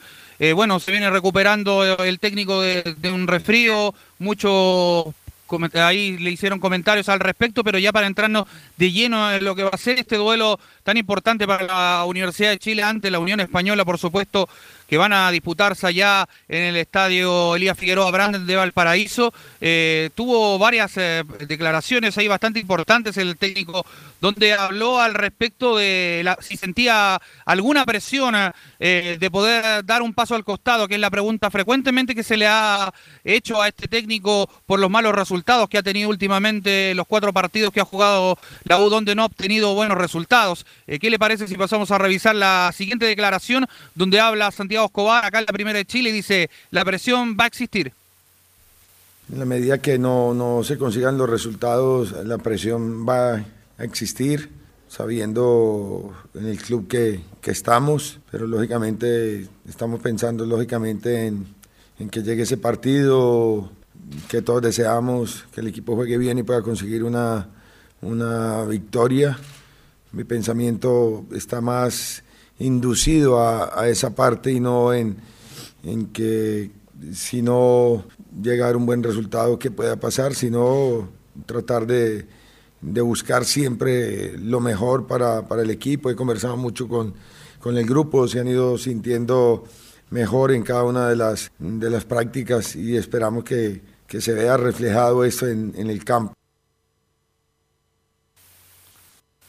Ahí hablaba el resto de, este tanta crítica que se le ha hecho al técnico colombiano por los resultados, muchachos, y es porque no ha dado el ancho, como bien lo decías tú. Sí, no, bueno, este lo, lo dijeron los mismos dirigentes. Eh, bueno, se, se, dice que lo dijeron los mismos dirigentes, de, bueno, hay, eh, va a ser evaluado en este, en este partido.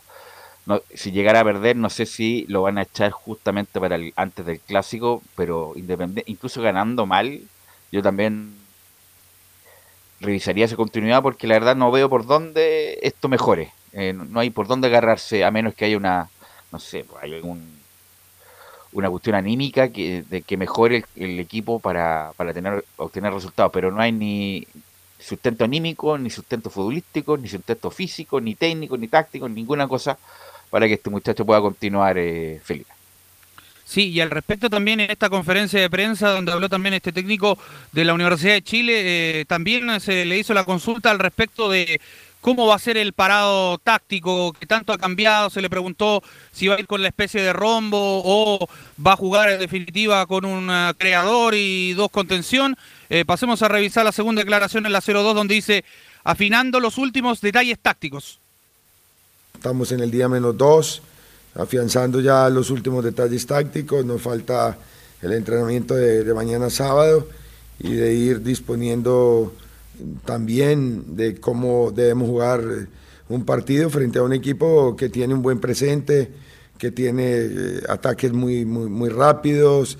Entonces, eh, después de estar bien de salud, tratando de hacer buenas sesiones de entrenamiento para que se vea reflejado el día domingo.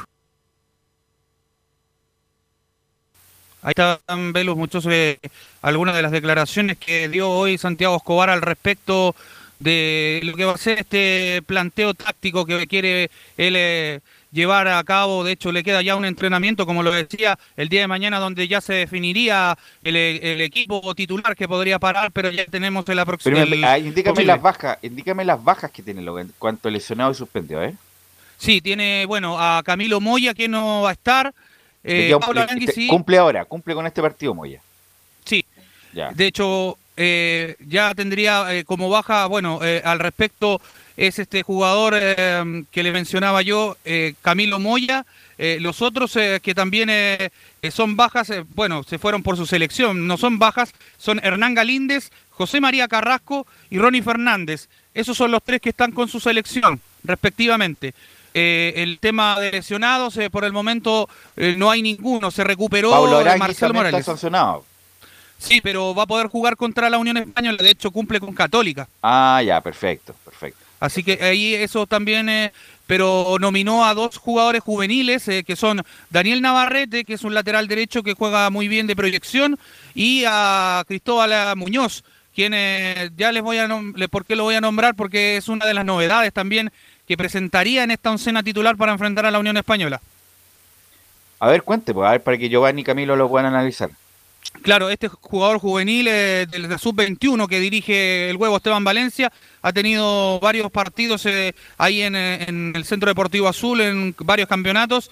Eh, fue llamado en el medio de Lucas Asadi, que también jugó ayer en un cuadrangular que está jugando allá en Labranza, en Temuco. Eh, al respecto, este jugador va a ser titular, eh, anuncian como él en delantera con Cristian El Chorri Palacios, muchachos. A ver, repíteme por favor, disculpa.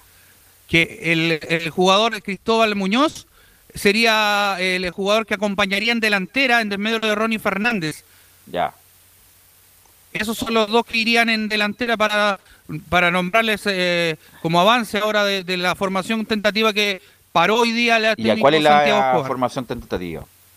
Iría con uh, Cristóbal Campos Vélez en portería, lateral derecho Jonathan Andía, Bastián Tapia, Ignacio Tapia, José Ignacio Castro, la línea de cuatro, en el medio pararía una especie de rombo nuevamente, Álvaro Brum Israel Poblete por derecha, por izquierda Luis Felipe Gallegos y iría la novedad. Como enlace, Jason Vargas, Crist- Cris- Cristian Palacios y Cristóbal Muñoz. Esos serían los 11 del eh, técnico Santiago Escobar, bueno, que preparó hoy día en el Centro Deportivo Azul. ¿Qué te parece el equipo, Giovanni? Giovanni, Velus, Velus. ¿qué te parece el equipo? Me parece lo mismo de lo que viene haciendo la U. Malo. Lo mismo, lo mismo. Malo el equipo. O sea, nada El que equipo me llame la atención, sobre todo van a ocupar un juvenil que es de Felicevich eh, por, en reemplazo de Ronnie Fernández. No me parece nada, creo que va a seguir todo igual. Si el equipo malo, mira, los dos Tapia no hacen uno. eh, Castro, que tiene buena zurda, pero no tiene dinámica para marcar. Andía desaparecido. Brun, tronco como él solo. eh, Gallego, no sé qué, qué le pasó a Gallego, que viene con el freno mano. eh, Vargas no aparece y aparece este muchacho juvenil para, para hacer el punta de lanza, Camilo, con Palacio.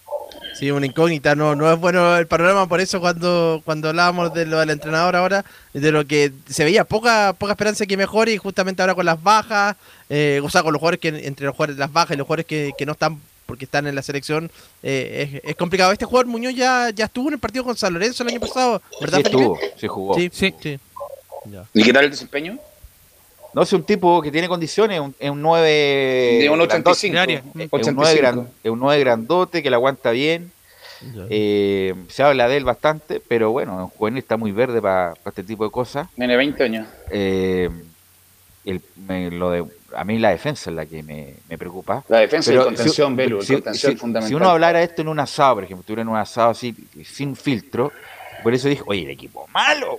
Weón". Pues hace tiempo que no escuchaba un equipo tan malo que uno cuando escucha el 11, ah, buen equipo, ah, que me, me suena bien, pero este equipo no me suena para nada. Porque tampoco Así se que- ven cambios, pero no se ve nada. O sea, Así que, así que bueno, eso es lo que tiene la U para afrontar a, a Unión Española que viene bien, Felipe.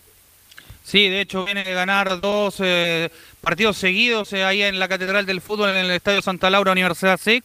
Y bueno, viene ahí ajustado también resultados, pero mostrando un buen fútbol, sobre todo en el mediocampo, ahí con, con lo que hace Gonzalo Espinosa, eh, también eh, Víctor Felipe Méndez, tiene jugadores bastante interesantes y por las puntas también, por ejemplo, tiene a Bastián Yáñez, eh, al mismo muchacho Norambuena, entonces a- a Leandro Garate también, entonces son nombres que, que tienen que le pueden causar daño a la Universidad de Chile, sobre todo como lo decías tú, Velus, eh, en la defensa que puede hacer agua el día domingo allá en el estadio de Valparaíso, Muchachos. en el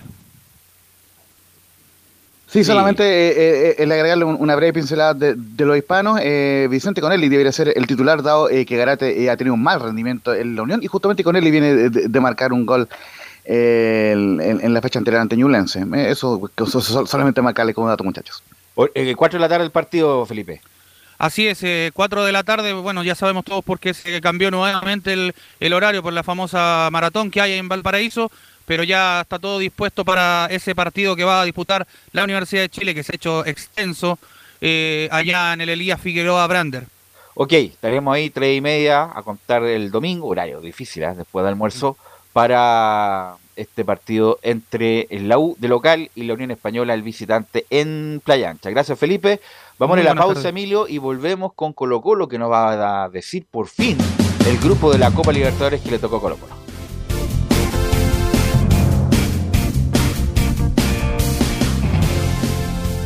Radio Portales le indica la hora. Las 2 de la tarde, 30 minutos. Lleva al siguiente nivel tus eventos, ceremonias, conciertos y potenciando tu audiencia con DS Medios. Servicio de transmisión de TV en circuito cerrado y vía live streaming HD. Tecnología de punta y un equipo profesional nos permiten realizar transmisiones sin cortes y con la más alta calidad. Cotiza ya ingresando a www.dsmedios.cl. Visita www.radiosport.cl, el sitio web de la Deportiva de Chile. Programas, noticias, entrevistas y reportajes, podcast, radio online y mucho más. Todo lo que pasa en todos los deportes lo encuentras en www.radiosport.cl. La Deportiva de Chile en Internet. Comercial IAC y Compañía Limitada. La mejor calidad mundial en laminados decorativos. Comercial IAC y Compañía Limitada es Pertec en Chile. San Ignacio 1010. Santa Rosa 1779, Avenida Mata 446 y Portugal 501. Comercial IAC y Compañía Limitada es Pertec en Chile.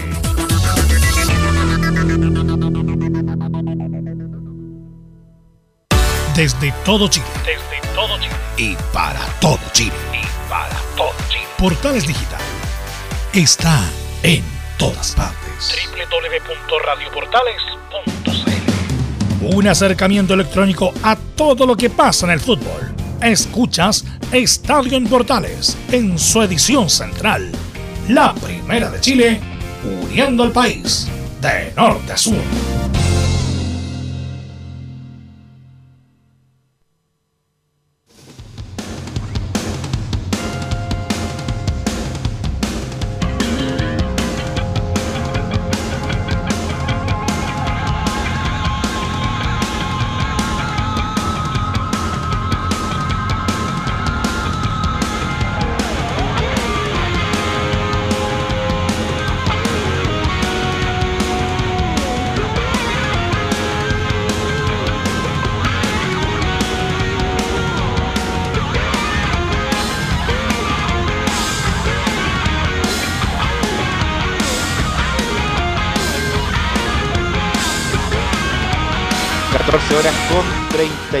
Minutos, 14 horas con 33 minutos. Saludamos, por supuesto, a Reparación Laboral, que tiene profesionales dedicados a entregar asesorías en temas relacionados con todo tipo de accidentes laborales.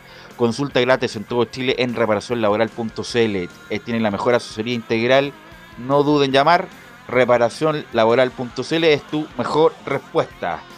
Y escuchando a Guns N' Roses, que se presenta en Chile en octubre, vamos a escuchar a Nicolás Gatica y lo que dejó el sorteo del grupo de la Copa Libertadores. Sí, exactamente, donde bueno, ya se comentó, por supuesto. eh, vamos a escuchar en breve a Gustavo Quinteros que hace su análisis sobre estos rivales, lo que le va a tocar a Colo Colo, por supuesto. Y también, bueno, que estuvieron presentes los campeones de América, entre ellos, obviamente, Daniel Morón, que fue el arquero, campeón del 91 en Colo Colo y además es el gerente. Estuvo con el Mundo Valladares y alguna mesa ahí, gente, gente de, de blanco y negro y del Club Social compartiendo ahí en el Monumental, viendo justamente este sorteo que, crea- que claro ya se hizo cerca del mediodía el Luque que después ya a la, a la una de la tarde ya prácticamente se sabía justamente los rivales. Ya escucharemos a Quinteros, ahora por supuesto vamos a dar a conocer el primer rival y más importante que lo tocó al equipo de Colo Colo fue ni más ni menos que River Plate, el River Plate de Marcelo Gallardo, el River Plate de Paulo Díaz, que han tenido algunos enfrentamientos de hecho con Colo Colo, aquí tenemos, claro, se han en cinco oportunidades en este torneo, con un triunfo solamente para Colo Colo, un empate y tres victorias de River. Lógicamente que el equipo argentino superior en, en historia. Colo Colo ha ganado, de hecho me acuerdo una vez que ganó en el Monumental, un buen partido, creo que fue 2 a 1, donde fue Colo Colo hizo un buen partido, pero el equipo de River obviamente tuvo sus individualidades. Además, por supuesto, está eh, Paulo Díaz, el ex jugador que tuvo un paso por Colo Colo breve, nomás porque José Luis Sierra prefirió a otros jugadores por sobre Díaz para que fueran titulares y se fue justamente el equipo al equipo de San Lorenzo primero, después estuvo en el, el fútbol árabe y ahora en el equipo de River Plate. Y otros rivales, Alianza Lima, pese a que hay una hermandad y una cercanía y todo eso, pero nunca se han enfrentado en partidos oficiales, solamente han sido duelos amistosos de, entre Colo Colo y Alianza Lima, pero nunca por los duelos ofici- oficiales, así que van a tener dos enfrentamientos. Bueno, en el equipo de Alianza Lima el que destaca ahora es el delantero peruano seleccionado Jefferson La Foquita Farfán, es como la figura que tiene el cuadro de Alianza Lima. Y el otro rival, el tercer rival que va a enfrentar Colo Colo es un equipo brasileño que está, bueno, dentro de todo, no es de los grandes de Brasil, pero que igual es un equipo que es animador, de hecho está en el Brasileirao en el cuarto lugar. En este momento nos referimos a Fortaleza, que tiene a dos conocidos del fútbol chileno allá en ese equipo, al delantero Ángelo Enríquez, que de todas maneras juega poco y nada, y al técnico argentino ex calera Juan Pablo Boivoda. Esa es más o menos la radiografía de estos tres rivales de Colo Colo. Difícil grupo, dame un segundo. Difícil grupo, eh, juega el mejor equipo de Sudamérica que es River Plate, el que mejor juega. Eh, Fortaleza, que fue el, el equipo revelación del Brasileirao del año pasado, con Boda que juega muy bien. Y el, el, sin duda, a pesar de que un equipo tradicional del Perú, el más popular del Perú, el más débil sin duda es Alianza Lima. Así que entre el Fortaleza y River está la pelea, Giovanni. Así es, Velus. Bueno, River, más claro echarle agua. El mejor, como tú lo dices, el equipo que para mí juega mejor fútbol, en cancha por lo menos, independiente de no ser el campeón de la Libertadores. Fortaleza que salió cuarto, eh, lo- a- a- persiguiendo a los tres, a los tres arrancados Grande. de Brasileirao. Como tú lo dices, un equipo, un equipo eh, sor- sorpresa se podría decir en el Brasileirao pasado. Pero lo veo que se puede pelear, se puede dar la chance, no ese, ah, ya Colo Colo está eliminado. Creo que se puede pelear, obviamente apuntando a Fortaleza como el rival directo. Ah, ese es el rival, ¿o no? Camino Fortaleza. Fortaleza, fortaleza al rival porque uno River debería ser, eh, va a ser el, el primero, tendría que ser de- en el papel y después Fortaleza el, el rival justamente, entre Colo Colo y el equipo brasileño. Laurencio me quería decir al- algo. Sí, justamente en nuestra estética y y en, y en la memoria emotiva nos acordamos perfectamente del 22 de febrero del 2007, que fue eh, el mismo día que cantó Tom Jones en el Festival de Viña y en donde eh, eh, River Plate le ganó 2 a 1 a Colo Colo. En esa ocasión eh, marcaron el Tecla Faría, Ernesto Faría y un golazo de, de Leo Ponce fuera del área y Humberto Suazo marcó el descuento para Colo Colo. Ese día Colo Colo formó con Cristian Ceja en portería, David Enrique, Miguel Rifo y Arturo Vidal en la defensa, Bori González, Héctor Sangüesa, eh, el, eh, eh, o sea, por supuesto Arturo Sangüesa, eh, el Carlos Meléndez, José Luis Jerez, Giovanni Hernández, Humberto Suazo y un tal Alexis Sánchez en la ofensiva. Vidal, Alexis y Suazo jugaron en ese partido Colo Colo River del año 2007, que eh, en esa ocasión Colo Colo, recordemos, llegó a los octavos de final y sería eliminado por el América. ¿Cuándo empieza esto para Colo Colo, Nicolás? Bueno, ahí como lo, lo conversamos con el Laurencio, hemos estado actualizando ahí para la página de la Conmebol y la Libertadores para ver ese tema. Y no se ha actualizado todavía, sabemos que no las de la tarde va a ser el fixture, así que ahí sabremos eh, cuál va a ser el primer partido, si Colo Colo tendrá que viajar a Brasil o a Perú o a Argentina o si jugará en el Monumental y cuál será su rival, así que hay que estar atento en horas de la tarde cuando salga el fixture y ahí se, se, se verá, pero por lo menos ya se sabe los viajes que, que va a tener que hacer Colo Colo en esta fase de grupo donde ya se- ya se dijo, los seis partidos se van a jugar en semanas consecutivas, no va a haber descanso Sí. entre un partido y otro. Pero la semana es la semana del 5 de abril, ahí comienza la Copa Libertadores, cual, no ¿no? la siguiente, sino que la subsiguiente. Y parte Colo Colo con Fortaleza, me parece, ¿ah? Eh, porque estaba viendo acá Sí. la televisión, la televisión argentina Velus. que eh, River parte con Alianza Lima. Entonces, sí, parte con Alianza Lima, el otro Colo Colo con Fortaleza será. El orden de Colo Colo Velus es parte en Brasil con Fortaleza, de local con Alianza de Lima, de local con River, de visita con Alianza y cierra con River la quinta fecha y la sexta no me sale. La sexta con Fortaleza de local. Ok, o sea, es la Ese semana del 5 de abril, ¿o no, Camilo? ¿Estás indicando tú? Sí, ahí comienza, sí, Ya, sí. ok. Porque me imagino que los gerentes deportivos, los que trabajan ahí en Colo Colo, ya están eh, comprando los pasajes, reservando hoteles para, para esta nueva edición de la Copa Libertadores Nicolás Gatica. Claro, hay que ver entonces ahí la fecha exacta justamente, eh, qué día es esa semana, si va a jugar martes, miércoles o jueves. Recordemos que los partidos de Libertadores son martes, miércoles y jueves. Ya se sabe, pues va a viajar a Brasil, ya sabemos qué día. Lo bueno es que Colo Colo va a tener un par de días de preparación porque va a jugar el jueves próximo, uno de...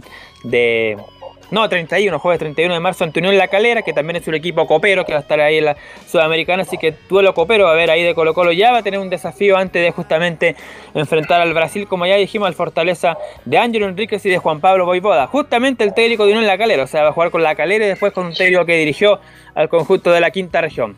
Pero por supuesto ya vamos a escuchar declaraciones de Quinteros, que ya se enteró por supuesto como todo el grupo de Colo Colo. Vamos a escuchar la número uno sobre esto y dice Gustavo Quinteros, es un grupo difícil de Libertadores.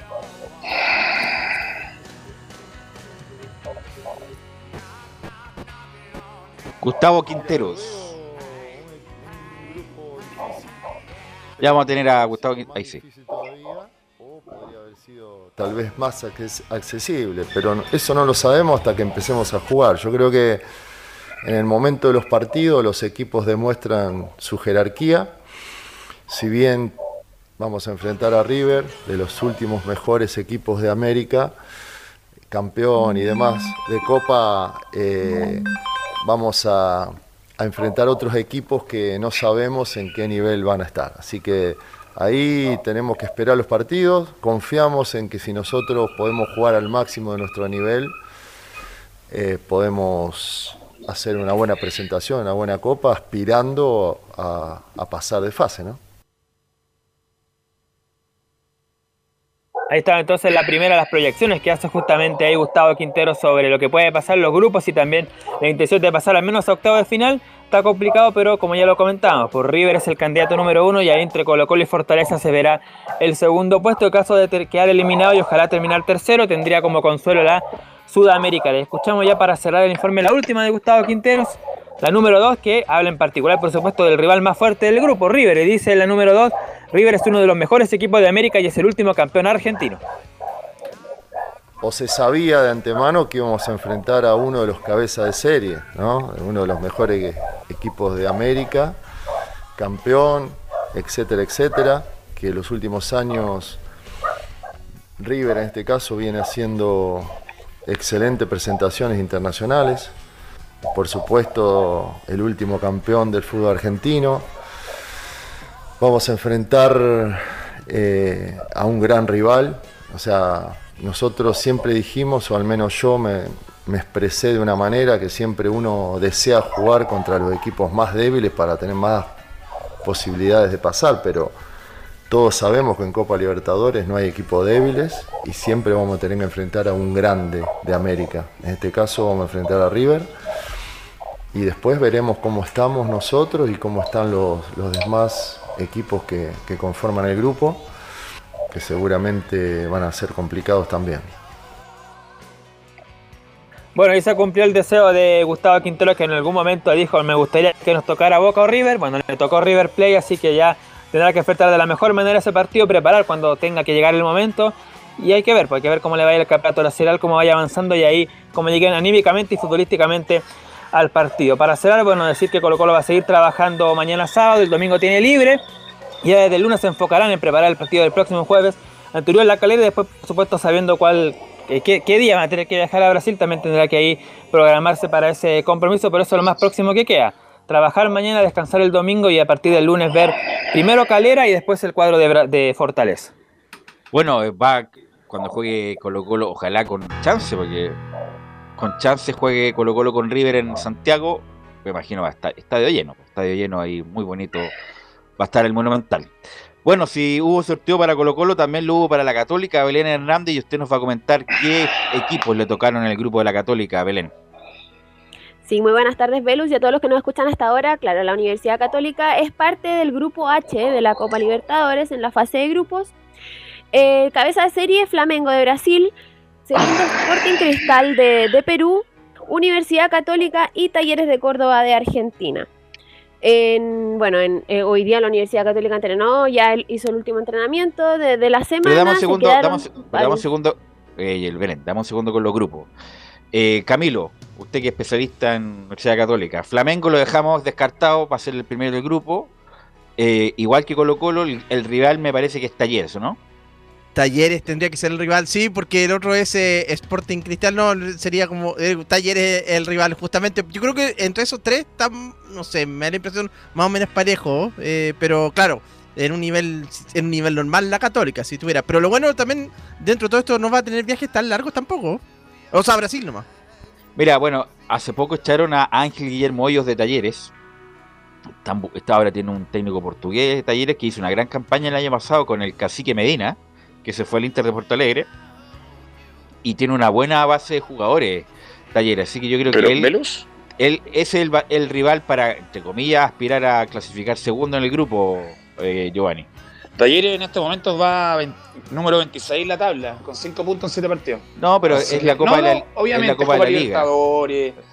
Terminó muy bien Talleres el año pasado. Pero es bueno que no venga en, la- en su mejor momento también, en este momento contra Católica. O sea, y nosotros ninguneamos a los peruanos, pero los peruanos de mejor deben decir lo mismo. Oh, mira, nos tocó Colo Colo en el caso de Alianza Lima y nos tocó Católica en el caso de Sporting Cristal. Somos el rival a vencer, los dos, pero, los dos equipos, pero, los dos grupos. pero, pero estamos, pare- estamos parejos por ese lado y, y Católica tiene que aspirar a, al segundo lugar, tratando de desplazar Belén a Talleres de Córdoba. Claro, como te mencionaba anteriormente, ya, bueno, en, la Universidad Católica ya hubo reacciones respecto a- al grupo, al grupo, al difícil grupo que le va a tocar eh, enfrentar en este torneo internacional y fue Alfonso Parot quien, quien habló del plantel en la 01, vamos a pasar a escucharlo donde menciona es Copa Libertadores, así que sabemos que todos los equipos, todos los equipos bien digo serán difíciles. La 01. El sorteo me pareció bueno, eh, obviamente es Copa Libertadores, así que sabemos que todos los equipos que enfrentemos van a ser muy difíciles. Así que bien, lindos países, buenos equipos, lindos estadios, con muy buena hinchada cada uno de nosotros. Así que bien, me parece un muy buen sorteo y esperemos de, de estar a la altura y hacer una gran Copa Libertadores. Otro otra declaración que dio eh, Alfonso Parot respecto a, lo- a los equipos que les va a tocar enfrentar en la 02 menciona cada equipo es importante en sus ligas. Complicado, eh, cada uno son conocidos y grandes en, su- en sus países y en sus ligas, así que hay que estar a tope. Como te dije recién, la Copa Libertadores es muy difícil y esperemos estar a la altura, nosotros trabajar en ello para, para conseguir sobre todo los puntos de, local y, nada, hay que esperar eh, que empiece la Copa y hacerlo de gran manera. Bueno, como lo decían ustedes bien en el, en el informe de, Colo Colo, eh, la fase de grupos va, se va a disputar entre el 5 y el 7 de abril y, va- y la última eh, jornada ya se, va a ser entre el 24 y el 26 de mayo, eh, de fase de grupo obviamente. Y respecto a lo, a lo que ha disputado la Universidad Católica en este torneo, bueno, el año pasado, que clasificaron a, a octavos de final, eh, tuvo, bueno, se enfrentó a, Nacional de Uruguay, a Argentinos Juniors y a Atlético Nacional de Colombia, donde comenzó perdiendo los dos primeros partidos ante Atlético Nacional y eh, Argentinos Juniors de, de local en San Carlos. Después ganó la tercera y la cuarta jornada ante Nacional y Argentinos Juniors de visita. Y ya eh, finalmente en la quinta fecha volvió a, a perder y ya en la última eh, selló su, su paso a los octavos de final donde le tocó enfrentar a Palmeiras, que finalmente le, le ganó los dos, los dos partidos de, del local y de, y de visita de ida y vuelta por 1 a 0 que, que dejó eliminados finalmente a, a los cruzados de, de Copa Libertadores. En esa oportunidad la del año pasado clasificó segundo con nueve puntos después de, de Argentinos Juniors en el grupo F. Y las, eh, el historial que ha tenido eh, los cruzados eh, respecto a los rivales que les va a tocar enfrentar ahora en este, en este torneo. Ante Flamengo, eh, bueno, el, segundo que, salió ya, el actual segundo de, Copa Libertadores, recordemos que eh, perdió la, final ante, Palmeiras. Disputaron la, última vez que la Universidad Católica y Flamengo se enfrentaron fue en 2017 por Copa Libertadores, donde Flamengo eh, derrotó en, su estadio en Brasil por 3 a 1 a, a los Cruzados. Y la Universidad Católica en San Carlos venció por 1 a 0 al equipo brasileño ante Sporting Cristal, eh, donde dirigió Mario Salas. Eh, fue la última vez que se enfrentaron en, en 2003 por, por este torneo y la, la Universidad Católica en ambos partidos eh, cayó. En el primero, en San Carlos, perdió por 1 a 0 y ya en, el segundo, en, Perú, per- eh, perdió por 3 a 1 y ante Talleres de Córdoba no, no han jugado nunca, no se, no se han enfrentado nunca por, torneo internacional, pero sí este equipo se enfrentó a, a Palestino por Copa, por Copa Libertadores en 2019, donde Palestino lo eliminó en, en la fase 3, en la fase previa de, Copa Libertadores. Así que esa es la estadística de, los equipos, eh, de los rivales que va a tener la Universidad Católica en, Copa Libertadores. Y vamos a pasar a escuchar a, a Alfonso Parot nuevamente en la 03, donde menciona: Nos quedamos varios viendo el sorteo en el vestuario. Sí, la verdad que nos quedamos varios viendo el sorteo en el, en el vestuario. Eh, nada, nos miramos entre todos de que era un lindo grupo, con lindas canchas que, que dije recién, eso el futbolista lo, lo disfruta mucho. Y nada, es trabajar ahora, pensar en el campeonato nacional primero que, que viene y obviamente después meternos lleno en lo que es la Copa Libertadores para, para dejar lo más alto posible a, a esta gran institución. Y en la 04 menciona eh, la semana que han tenido de trabajos, bueno, de cara a- al Campeonato Internacional, a la Copa Libertadores y también al Clásico Universitario que se les viene, donde comenta la semana de trabajos y los objetivos que tienen en la Copa Libertadores. Bien, eh, aprovechamos esta semana que no teníamos competencia nacional para trabajar eh, un poquito más fuerte, eh, recuperar a, a gente que, que viene volviendo de sus lesiones. Y, bien, al grupo lo veo muy bien, trabajando sumamente bien en todas las, áreas, eh, esperar de, hacer un buen clásico universitario y ya meternos de lleno en lo que es la Copa Libertadores. Obviamente ganar, eh, ya sea de visita o, de local, eh, importante es partir ganando y hacer un buen papel. Creo que eso es sumamente importante para nosotros, demostrar nuestro juego eh, y las ganas y, la- y las ansias que tenemos de empezar esta Copa.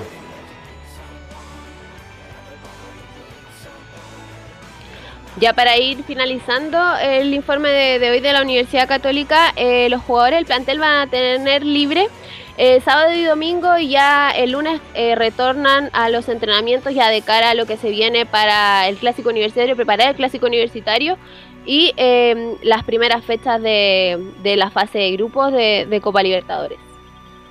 La pregunta es, Camilo, ¿llegará a pasar abril Paulucci con lo mal que está jugando en el campeonato local y se le viene un calendario muy, muy restringido en cuanto a días de recuperación, Camilo?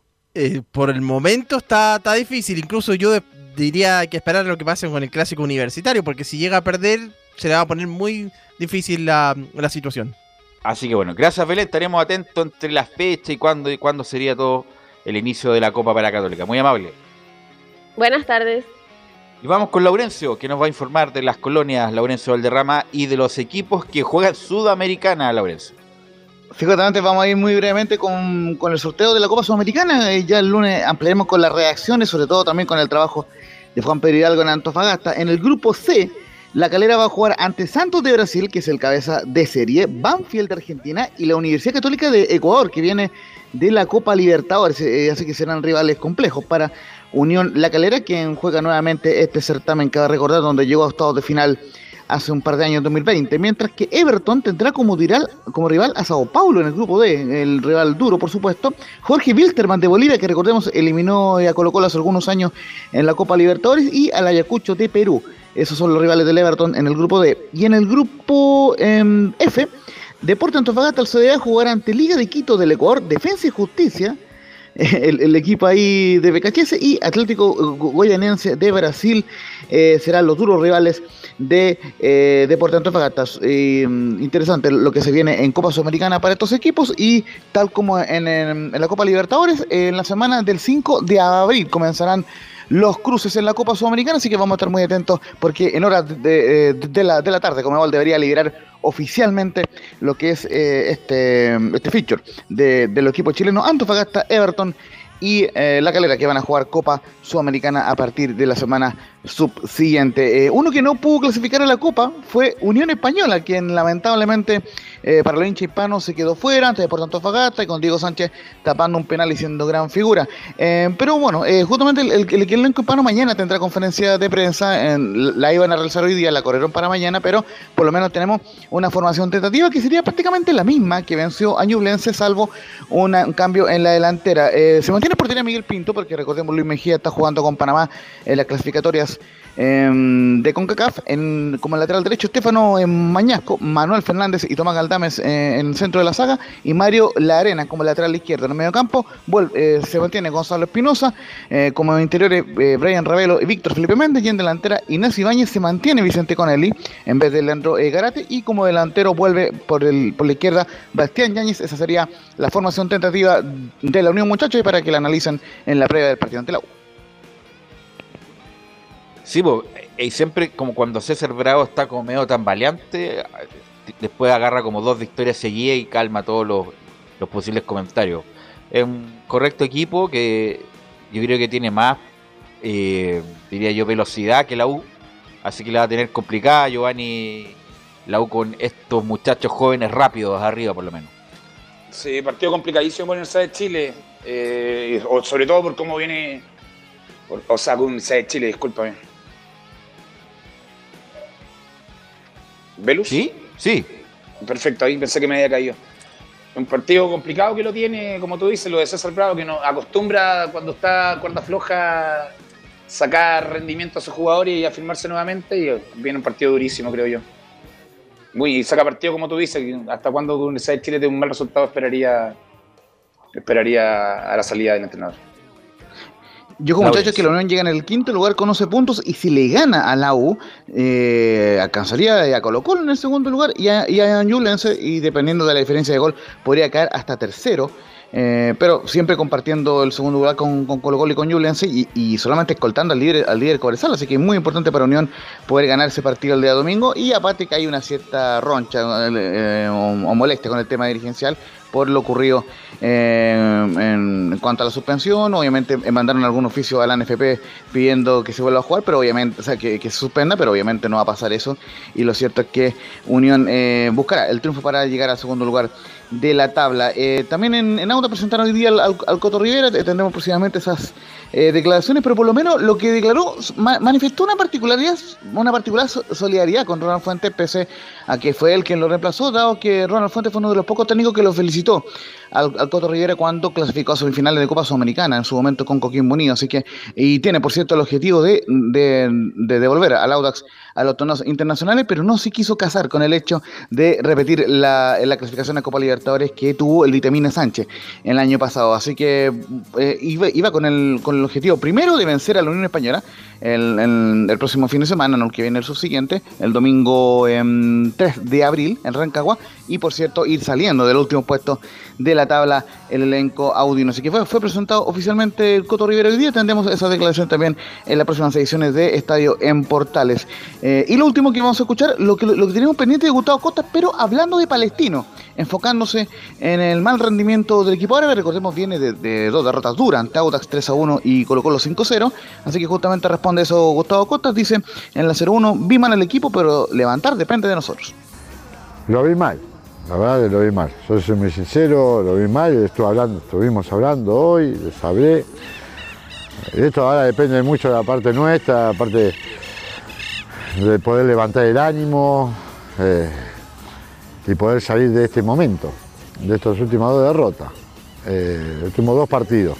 Yo pienso que, que había- si bien hace tres partidos no ganamos, nos tocó estos últimos dos partidos que jugamos muy mal, eh, no nos llegaban y nos quedaron, hoy no- nos hicieron ocho goles en dos partidos.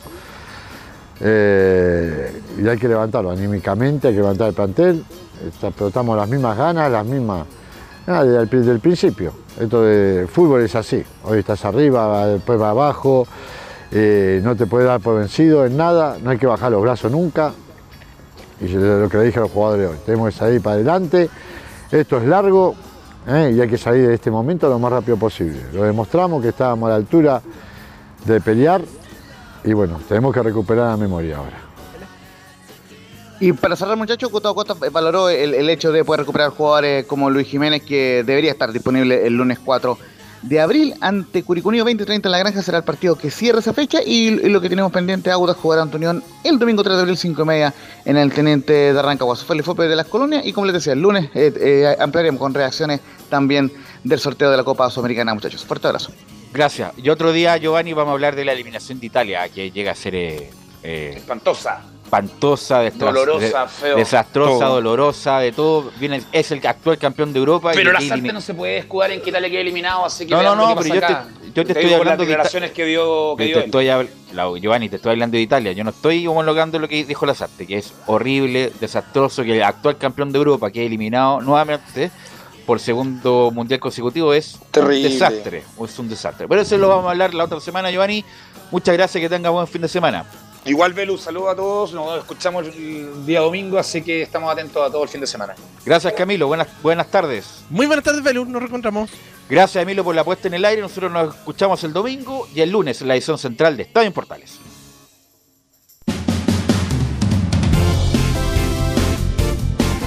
Fueron 90 minutos con toda la información deportiva. Vivimos el deporte con la pasión de los que saben. Estadio en Portales fue una presentación de Ahumada Comercial y Compañía Limitada. Expertos en termolaminados decorativos de alta presión.